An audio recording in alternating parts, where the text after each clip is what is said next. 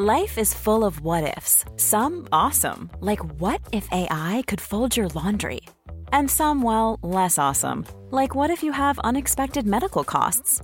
United Healthcare can help get you covered with Health Protector Guard fixed indemnity insurance plans. They supplement your primary plan to help you manage out of pocket costs. No deductibles, no enrollment periods, and especially no more what ifs. Visit uh1.com to find the Health Protector Guard plan for you.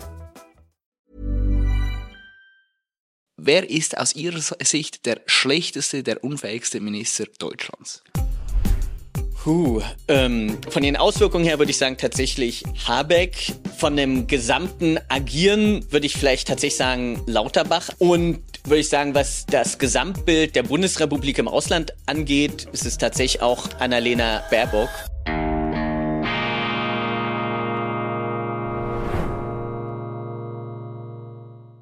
Grüezi miteinander. Ich begrüße Sie ganz herzlich zu einer weiteren Folge Weltwoche Daily Spezial. Mein Name ist Roman Zell und ich grüße Sie aus Berlin, aus dem, ja, aus dem, der Funkzentrale, der Schaltzentrale der Nachdenkseiten. Neben mir ähm, ist der Redakteur einer der, ja, der, der Mitgestalter, der Chef sozusagen der Nachdenkseiten. Mitgestalter.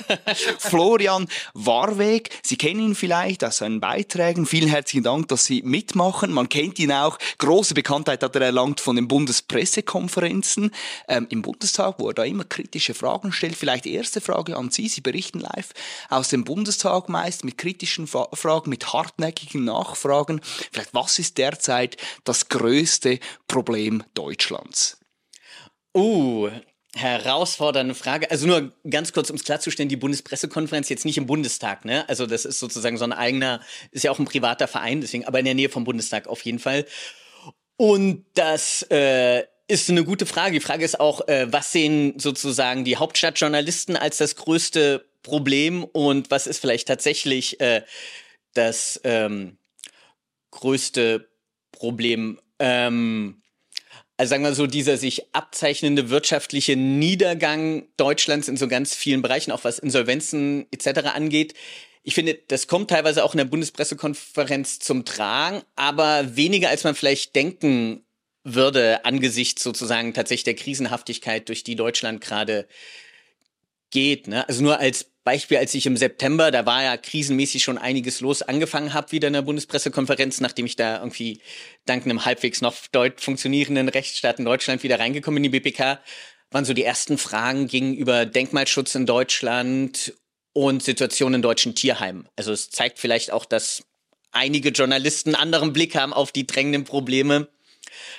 Und aber die Frage ging ja auch an mich. Da würde ich schon sagen, was jetzt wirklich so auf nationaler Ebene ist es, denke ich, tatsächlich die wirtschaftliche Situation ganz vieler bundesdeutscher Bürger aus diversen Gründen, Inflation, dann die sich abzeichnenden Insolvenzen, insgesamt gestiegene Lebenshaltungskosten und natürlich eine Ampelregierung, die kaum in der Lage ist, dagegen zu halten und auch geschweige denn irgendwie das adäquat zu kommentieren, äh, zu kommunizieren. Und das sieht man auch an den entsprechenden Protesten. Also wir hatten die Bauernproteste, dann GDL. Und da ist, glaube ich, tatsächlich was am Brodeln hier in der Bundesrepublik, was viele auch noch in den Auswirkungen unterschätzen. Vielleicht ich selbst auch. Wenn Sie jetzt oberste Berater werden, Seitenwechsel der Bundesregierung, wenn Sie oberste Berater von Olaf Scholz wären, was wäre jetzt zu tun? Oh, ich glaube, äh, das wäre eine Überschätzung meiner Rolle. Ne? Ich, ähm, aber ich würde sagen, auch aus der Erfahrung so der Bundespressekonferenz, so dieses Nichts sagen und zu tun, zum großen Teil sei alles gut. Also ich glaube, er müsste sich tatsächlich im positiven Sinne nackt machen und überhaupt erstmal wirklich in einen ernsthaften, eine, äh, eine ernsthafte Gespräch mit der bundesdeutschen Bevölkerung suchen und tatsächlich die anstehenden Probleme, die es ja nachweislich gibt, auch als solche zu benennen und äh, nicht darzustellen, so aller, eigentlich sind wir ja doch die beste Regierung, die, je Deut die Deutschland je hatte. Also das wäre sozusagen auf dieser kommunikativen Ebene und wirtschaftlich gesehen würde ich schon sagen, dass so ein der zentralen Pfeiler auch der deutschen Wettbewerbsfähigkeit war, egal wie man das jetzt geopolitisch bewertet, schon das billige Gas aus Russland, unter anderem das auch sozusagen ein, ein zentraler Teil der Wettbewerbsfähigkeit deutscher Unternehmen waren und sich da sozusagen jetzt komplett in die Abhängigkeit der US-Amerikaner zum großen Teil zu begeben und teilweise dann auch irgendwie Norwegen zu signifikant höheren Preisen, das kann eigentlich nur in die Sackgasse führen. Ne? Und da würde ich tatsächlich sagen, irgendwie alle Dogmen, also sich versuchen von diesen Dogmen zu befreien und tatsächlich zurückzugehen zu wirtschaftlichen Beziehungen auch mit Russland. Also das will ich tatsächlich als einen zentralen Aspekt, um zumindest jetzt rein wirtschaftlich gesehen, das gibt es natürlich andere Variablen, aber zumindest sozusagen eine Rückführung zu Energiepreisen, die deutsche Unternehmen wieder wettbewerbsfähig machen, wäre, glaube ich, auch eines der zentralen Elemente, die man angehen müsste. Aber da müsste man natürlich sozusagen über diesen Stock springen und überhaupt wieder erstmal in diplomatische Beziehungen, Austausch mit Russland treten. Ja. Was ich in der aktuellen Regierungskonstellation so nicht sehe, weil da haben sich zu verrannt. Ja. Wer ist eigentlich, ich meine, wir haben, es kriselt an allen Ecken und Enden, Landwirtschaft geht auf die Straße, boykottiert, streikt, wir haben die, die, die schon die, die Flughäfen, das Personal, das streikt, die, die Züge, das, das äh, Bahnpersonal streikt, es kriselt irgendwie Migration, wo irgendwie drückt, es kriselt an allen Ecken und Enden, äh, an Enden.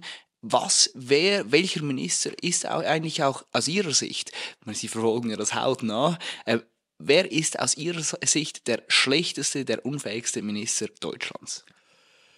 Puh, ähm, auch eine Frage, auf die ich jetzt so schnell keine Antwort äh, wüsste in der Hierarchie. Ich glaube, in den Auswirkungen würde ich sagen, tatsächlich ähm, Habeck, aber einfach weil er Wirtschaftsminister ist, ne? Aber insgesamt ist auch schwierig, also auch weil meine Fragen konzentrieren sich meistens auf Außenministerium, Wirtschaftsministerium, die sind ja sozusagen auch im Fokus. Das heißt, viele Minister nimmt man auch kaum wahr, die sind vielleicht sogar noch schlechter, aber die nimmt man tatsächlich nicht wahr. Ich glaube auch, wenn man heute in Deutschland irgendwie, wenn sie jetzt auf die Straße gehen würden, fragen, wer ist die Familienministerin oder wer ist, also man könnte vielleicht noch Agrarminister benennen, Wirtschaftsminister und Außenminister, dann wird es, glaube ich, bei vielen Deutschen äh, sehr mau aussehen. Aber sagen wir von den Auswirkungen her, würde ich sagen, tatsächlich ähm, Habeck von dem gesamten Agieren würde ich vielleicht tatsächlich sagen, Lauterbach als Gesundheitsminister, auch wenn der Fokus so von ihm weggetragen ist, aber wenn man sieht, wie oft er sich eklatant widerspricht, also auch so seine Art der Geilste. Und das muss man erstmal leisten gegenüber all den anderen. Und würde ich sagen, was das Gesamtbild der Bundesrepublik im Ausland angeht, ist es tatsächlich auch Annalena Baerbock, wo, glaube ich, eine, zumindest so das, was man so neudeutsch globalen Süden bezeichnet, einen massiven Ansehensverlust hat. Ja, wegen der Haltung zum, im aktuellen Konflikt in Gaza, aber auch wie sie agiert gegenüber Ländern in Afrika, auch in Asien. Und in der Konstellation würde ich da also so, ein, so eine Gemengenlage tatsächlich aus äh, Lauterbach, Habeck, Baerbock und, den habe ich jetzt ganz vergessen, Lindner ist ja eigentlich auch ein Totalausfall. Und da sind wir wirtschaftspolitisch vielleicht anders, aber auch dieses extreme Beharren von Lindner auf der Schuldenbremse ist natürlich auch ein Grund dafür, was Investitionsstopp etc. in dieser Republik angeht, mit all den krassen Implikationen. Ja. Umkehrfrage, wer macht seinen Job am besten? Uh, gut, äh, mal positiv schauen. Aber da würde ich auch, äh, würde ich mich, glaube ich, schwer tun. Aber trotz allem würde ich denken, äh, auch trotz der Agrarproteste in Gänze hat mich Cem Özdemir fast ein bisschen positiv überrascht, wie er das bisher halbwegs regeln konnte, auch in seinem kommunikativen Stil. Und beim Rest muss man auch einfach tatsächlich sagen, fällt mir auch ein Feser habe ich total ignoriert, ist natürlich auch ein komplett äh, Ausfall. Aber ich tue mich tatsächlich schwer, jetzt zu sagen, hey, da ist ein Minister, der macht einen guten Job. Also der, also am ehesten tatsächlich noch Cem Özdemir. Und das sagt auch schon, was das gezwungen bin, ihn sozusagen noch als Positivbeispiel zu verkaufen. Und bei ganz vielen, also zum Beispiel Bildungsministerium, Digitalisierung, da da ist einfach die Präsenz so gering, dass man das kaum beurteilen kann. Sie sind eigentlich, Sie fallen auf, indem dass Sie ähm, viele Fragen stellen, viele kritische Fragen, viele hartnäckige Fragen. Sie gehen da wirklich in die Sache rein. Was, mit welcher Frage ja, beschäftigen Sie sich vielleicht derzeit am meisten? Was treibt Sie um? Was interessiert Sie am brennendsten, am meisten, wenn es um die deutsche Bundespolitik geht? Also ein Thema ist so ein bisschen, äh, wo ich auch tatsächlich absurderweise der Einzige bin, äh, der nachfragt, zumindest auf der Bundespressekonferenz, sonst wird das journalistisch auch noch von anderen Medien aufgearbeitet, ist Cum-Ex, weil das finde ich tatsächlich irgendwie einen ziemlich exklat exklatanten Skandal, der eigentlich nach wie vor viel zu wenig Aufmerksamkeit hat. Ne? Also wenn man sieht, da hast du einen Bundeskanzler, der hat irgendwie offen vor Untersuchungsausschüssen, vor dem Bundestag gelogen und bisher ohne Konsequenzen und das in einem Bereich, wo der deutsche Staat wirklich Milliardenschäden erlitten hat. Also ist so ein bisschen ein Thema, wo ich denke, da würde ich ganz gerne dranbleiben. Das andere ist nach wie vor auch tatsächlich so dieser größte Terroranschlag in der Geschichte der Bundesrepublik gegen zivile Infrastruktur. Also ich spreche von Nord Stream und diese komplette Verweigerung bzw. Desinteresse der Aufklärung, die sozusagen die, also es ist auch egal, wann ich nachfrage, da gibt es einfach keine Antwort von der Bundesregierung und man zeigt auch wirklich, finde ich, teilweise ostentativ, dass man dass einen das eigentlich auch nicht interessiert. Vermutlich auch, weil man weiß, auf wen man dann im Zweifel den Finger zeigen müsste, was die Täterschaft angeht. Und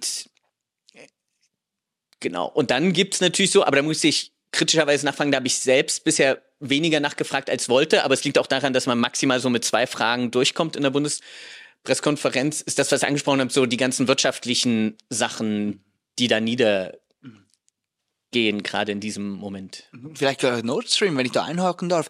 Warum weigert sich eigentlich die Bundesregierung, diese Untersuchung offen zu legen, transparent zu machen? Warum weigert sie sich vielleicht auch, den Täter hartnäckiger da ausfindig zu machen? Haben Sie sich diese Frage schon gestellt? Beziehungsweise haben Sie darauf vielleicht auch schon eine Antwort?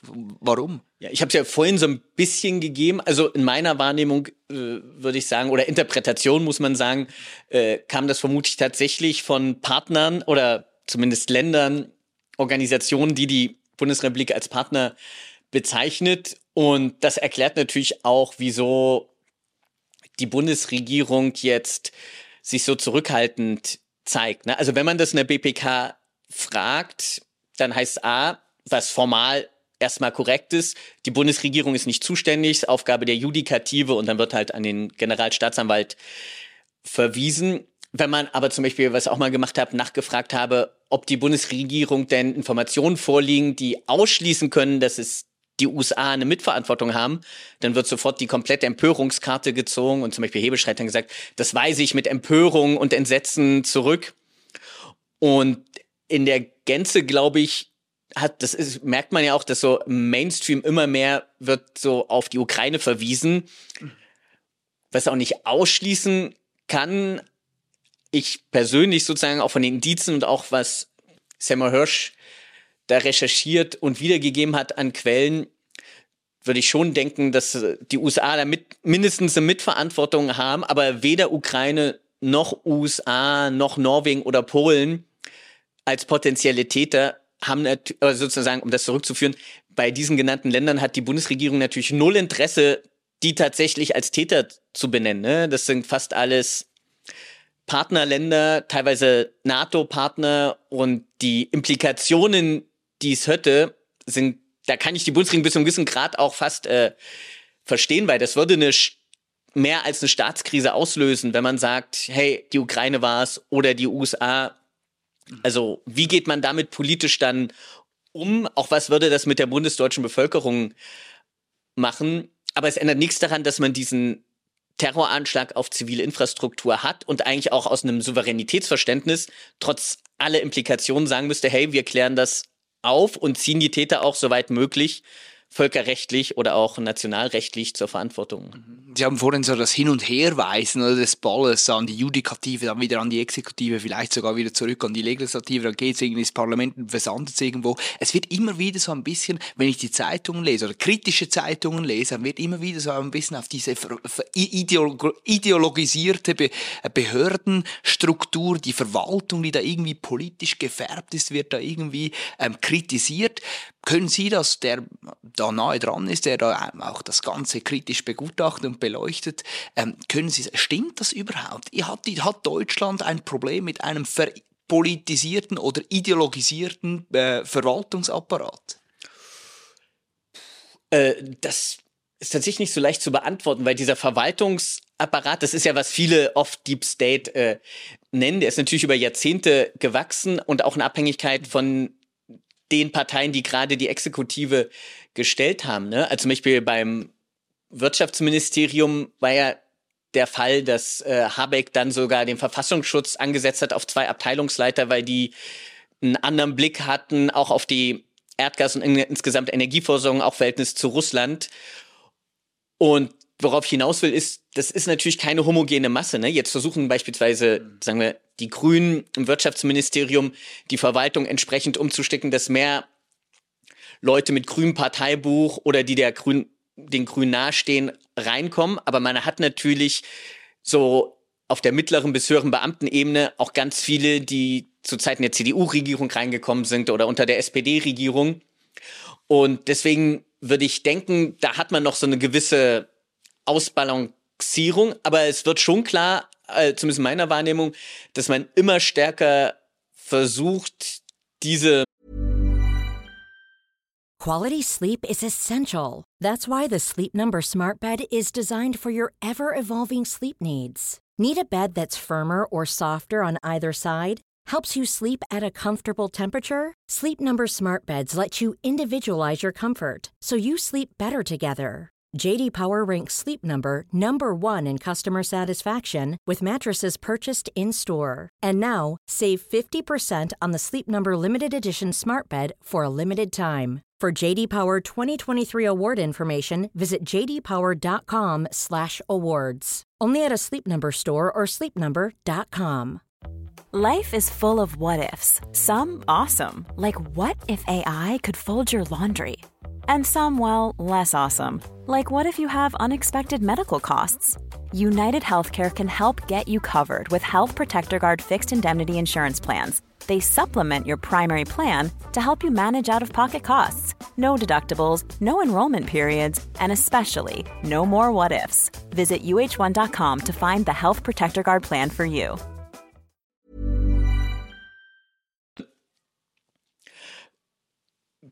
Sagen wir mal so, Fachbürokratien auch so parteipolitisch einzufärben. Aber das haben auch alle Regierungen gemacht. Ich glaube, äh, das hat man, wird man auch in der Schweiz so vorfinden, diese Tendenz. Und das würde ich jetzt, und das geschieht auch, glaube ich, unabhängig von den Parteien. Ne? Dann hängt es auch von der eigenen Präferenz ab, äh, wo man dann den kritischen Blick hinwirft. Ich glaube, Lindner wird das in seinem Finanzministerium ähnlich machen und dann eher FDP-nahe Leute reinziehen.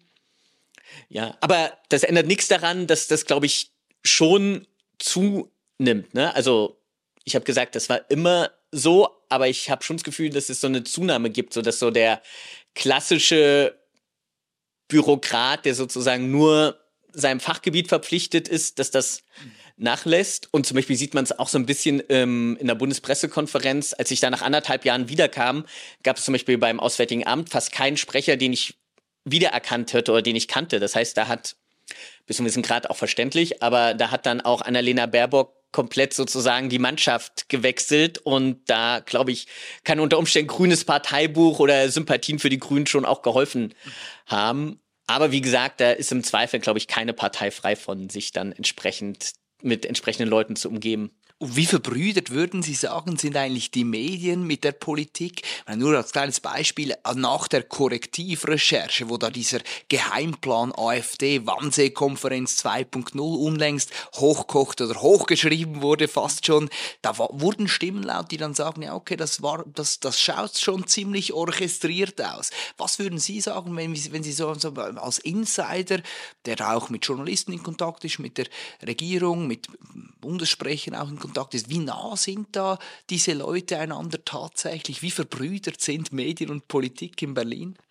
Also die sind, glaube ich, schon recht, äh, also verbrüdert ist vielleicht zu viel, aber man ist sich schon sehr nah, ne? Also zum Beispiel in der Bundespressekonferenz ist jetzt ein kleines Beispiel, aber schon hat man auch einige, die gehen die Bundespressekonferenz, stellen eigentlich keine Frage in der Bundespressekonferenz und deren großer Moment kommt, wenn die Bundespressekonferenz vorbei ist.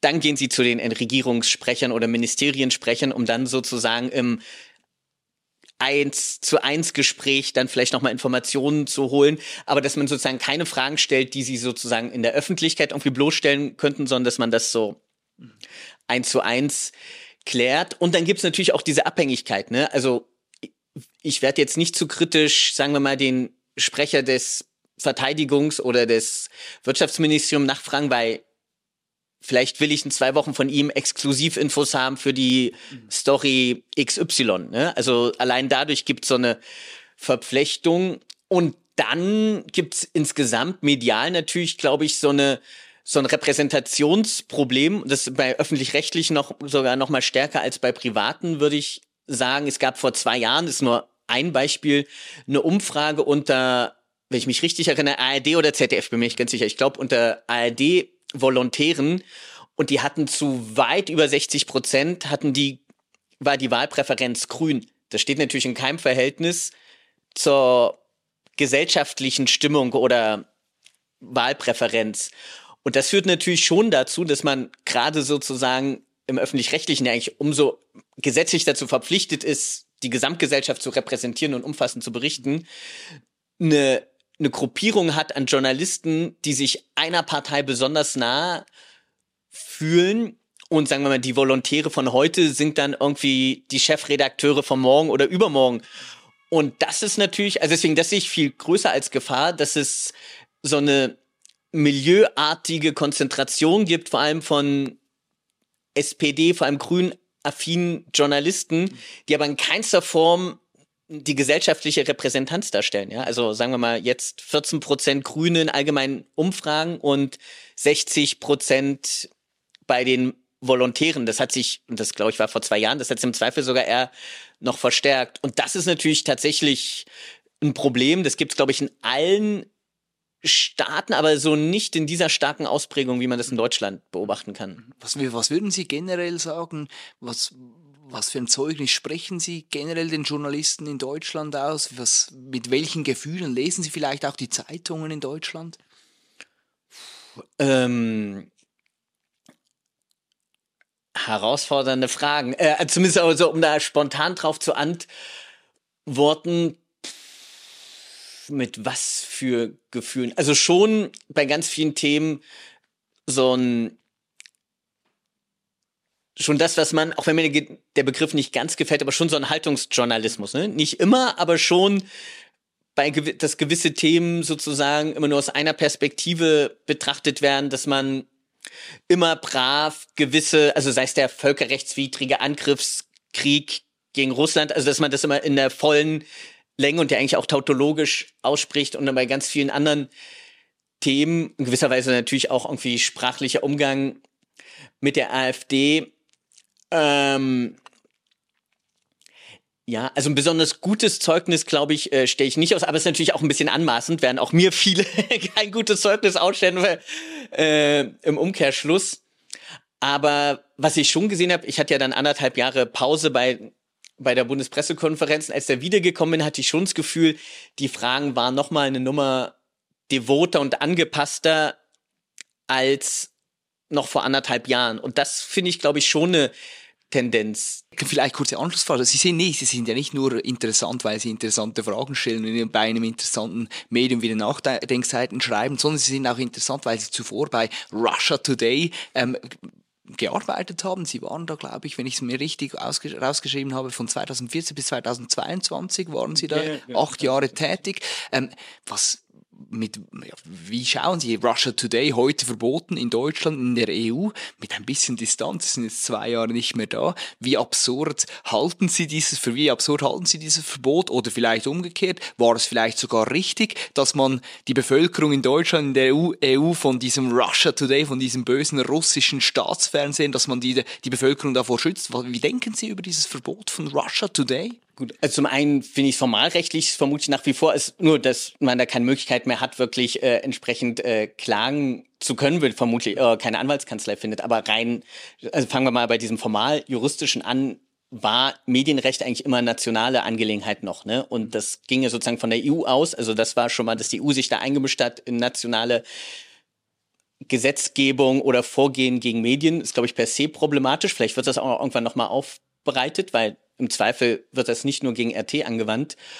Und insgesamt finde ich, ist der Verbot von einem Medium wie RT eher ein Zeichen von Schwäche und Angst. Also, weil irgendwie, wenn man Vertrauen hat in seine liberale Demokratie, dann sollte man eigentlich keine Medien verbieten, sondern vertrauen, dass der Citoyen, der Staatsbürger damit umgehen kann, wenn es Medien gibt, die einen anderen Blick werfen auf gewisse Inhalte oder eine Berichterstattung haben mit einem anderen Fokus. Genau. Und sozusagen dieses Schützen, also Grundsätze, egal wie man zu RT steht. Und dann habe ich da ja auch acht Jahre gearbeitet und ich habe da ehrlich gesagt auch acht Jahre gearbeitet, ähm, gerade auch in der Zeit unter Ivan Rodionov, wo man, das glaubt einem natürlich ja keiner in Deutschland, aber es war einfach ein sehr freies redaktionelles Arbeiten. Es gab nie irgendeine Intervention. Äh, Moskau hat sich nie irgendwie gemeldet und gesagt, das dürft ihr jetzt nicht ähm, schreiben.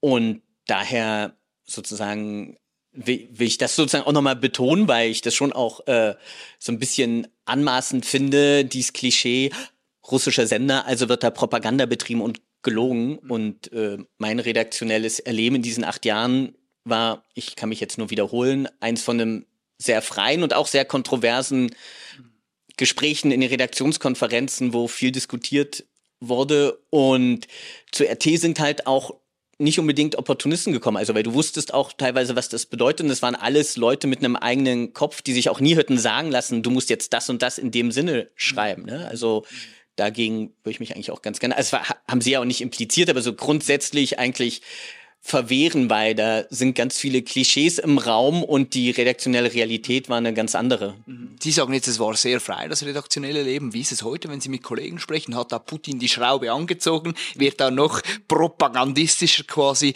berichtet und geführt? Ist der Kreml noch interventionistischer unterwegs als vielleicht, ja, man, man hört oder man liest? Wie, was hören Sie?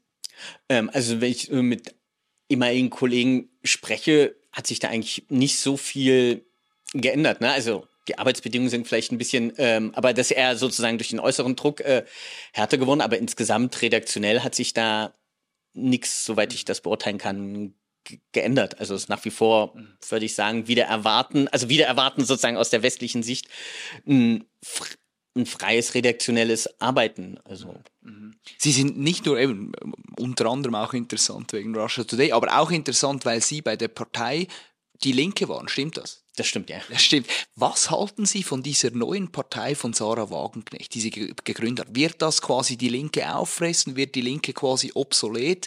Ist es vielleicht die neue Form von Die Linke? Wie sehen Sie so diese, dieses Bündnis Sarah Wagenknecht, das jetzt neu aus dem Boden gestampft wurde? Gut, also ich glaube, das wird natürlich der Linken schon massiv Stimmen kosten, denke ich, gerade im Osten der Republik.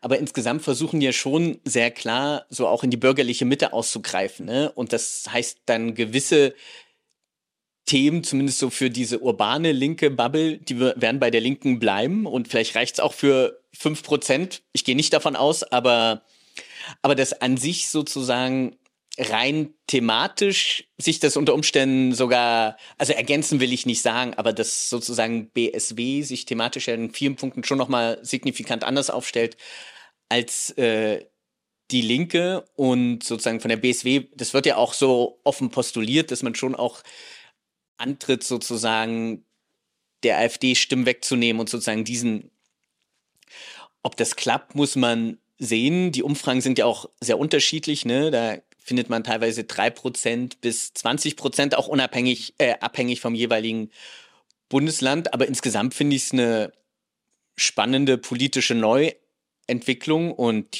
ja, muss man also muss man vorsichtig sein mit Prognosen, aber ich glaube, der Bundesrepublik tut eine BSW, glaube ich, äh, ganz gut in Taktung, weil wenn man bei ganz vielen Themen sieht man wirklich null Unterschied zu CDU, SPD, also der gesamten Ampelregierung. CDU fällt als Opposition von ganz vielen Themen abgesehen komplett weg und das gibt natürlich auch der AfD mehr Möglichkeiten, sich als Oppositionspartei, also nicht zu initiieren, aber teilweise sind es tatsächlich die einzigen, die äh, bei gewissen Fragen, zum Beispiel auch Nord Stream, entsprechende Anfragen stellen. Und da muss man sehen, wie die BSW darauf reagiert. Aber ich glaube, so ein bisschen mehr Oppositionsgeist wird vermutlich in den Bundestag einziehen, wenn die BSW sich dann tatsächlich als äh, Fraktion konstituieren kann in der nächsten Wahl. Ich habe das gesagt, oder? Die, die CDU oder die Union fällt schon fast als Opposition weg. Derzeit ist vor allem auffällig, dass sich alle, die es nur gibt, die, die sich gegen rechts positionieren, gegen die AfD, da haben sie gesagt, das tut vielleicht gar nicht so schlecht, dass dieses Bündnis Sarah Wagenknecht als andere Oppositionspartei kommt. Jetzt, jetzt interessiert mich bei Ihnen als Linker, ist es eigentlich so gefährlich, was da vor sich geht bezüglich dieser AfD? Ist, die, ist diese Verbrüderung vielleicht auch schon, oder dieses Aufbäumen gegen rechts, diese Demonstration, ist das, hat das seinen Sinn und Zweck, hat das seinen triftigen Grund? Ist die Demokratie wirklich gefährdet? Wie sehen Sie so diese, diese, diese Unruhe oder dieses Unbehagen in Deutschland aktuell? Warum tut sich da Deutschland so schwer? Ist es auch zu Recht? Äh, ja, also zu Recht, da habe ich schon nochmal eine andere Meinung. Ne? Also wie gesagt, ich sehe mich nach wie vor, auch wenn das Koordinatensystem natürlich so ein bisschen äh, ins Wanken geraten ist, aber nach wie vor ähm, als Linker, aber sozusagen im klassischen Sinne, jetzt weniger in diesem identitären linken Verständnis.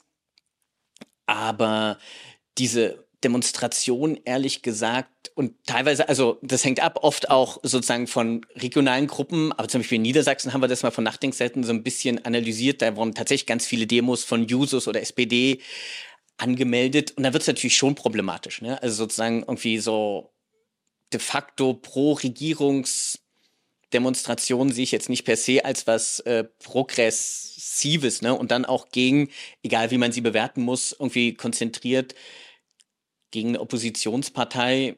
Ja, also zumindest sehe ich da jetzt nichts Progressives, ne? Ich, der Terminus ist auch schwierig, aber das sehe ich ja, so ähnlich wie auch die Kollegen bei Nachdenkseiten, dazu haben wir auch irgendwie entsprechend veröffentlicht. Also Demonstrationen, die vor allem regierungstragend sind, sehe ich jetzt, also es ist eigentlich fast die Negation von einer Demonstration, die man ja schon eher als Mittel der Opposition oder um die Regierung zu hinterfragen oder unter Druck zu setzen, eigentlich betrachtet hat. Und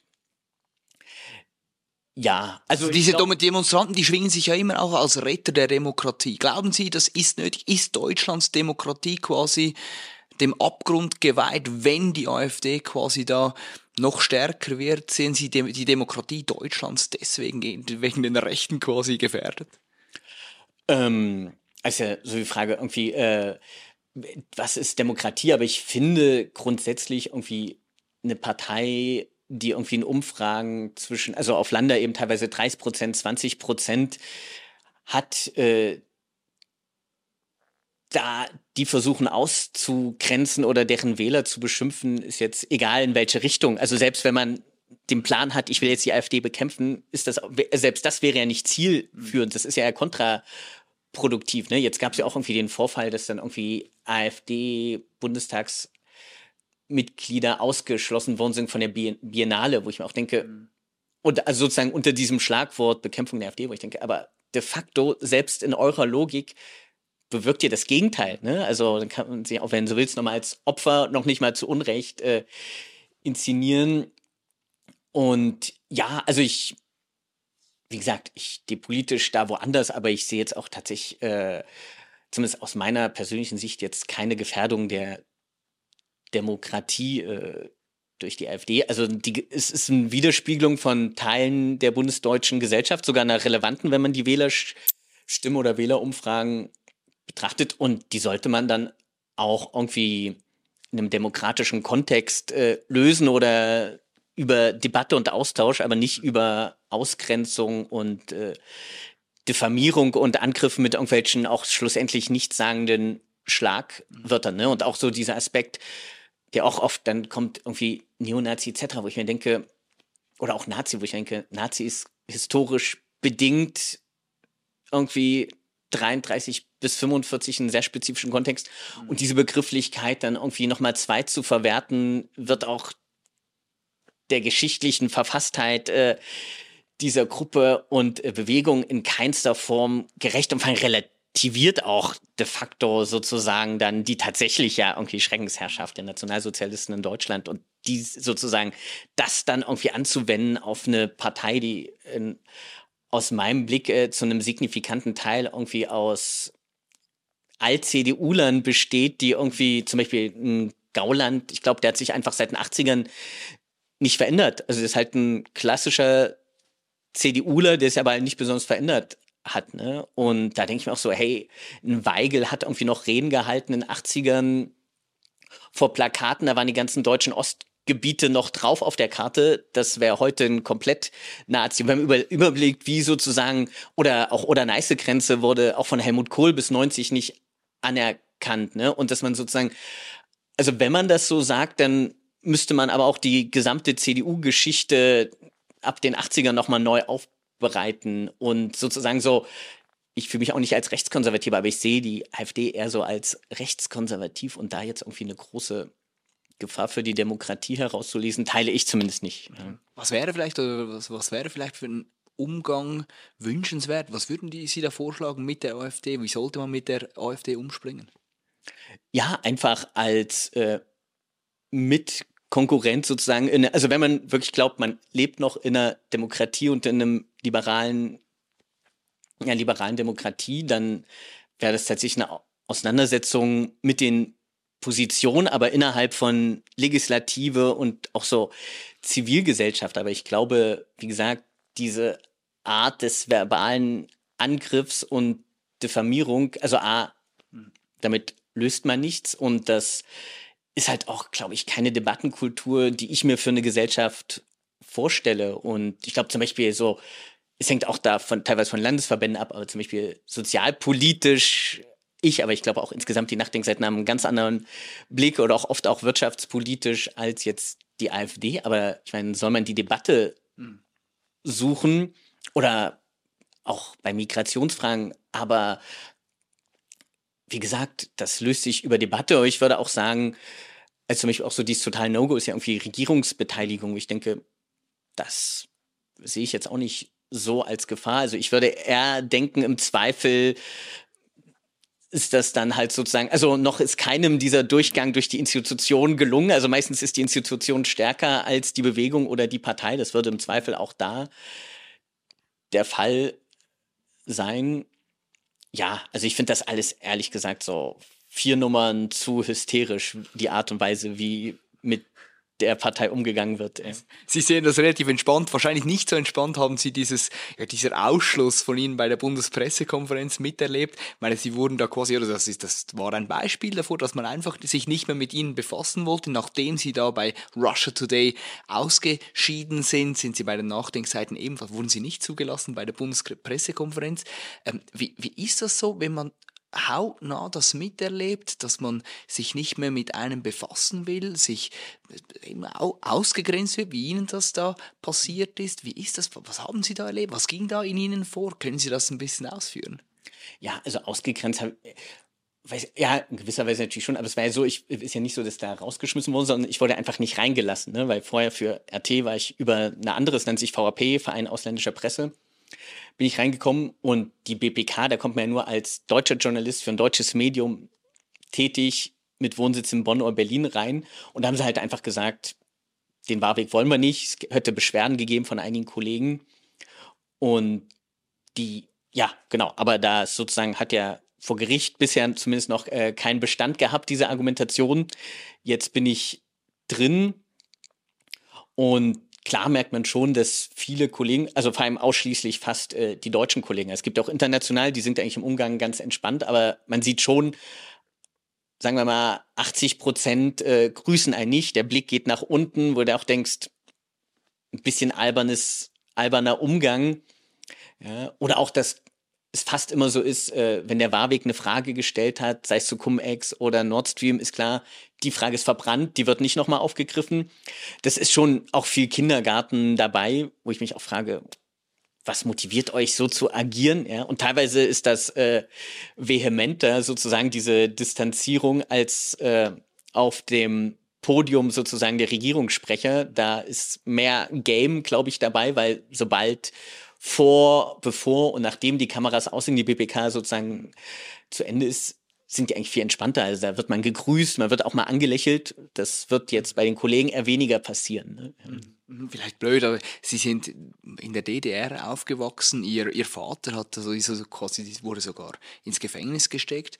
Ähm, fühlen Sie sich davon im, im Sinne der Ausgrenzung, der Zensur vielleicht auch schon? Fühlen Sie sich da an düstere Zeiten Ihrer Jugend zurückerinnern? Haben Sie so quasi schon äh, ähm, Déjà-vu-Erlebnisse, wenn Sie da durch, ja, durch den Bundestag oder eben bei der Bundespressekonferenz, wenn Sie da sitzen und so ein bisschen diese, ja, dieser Missmut spüren? Haben Sie da ein Déjà-vu an die DDR?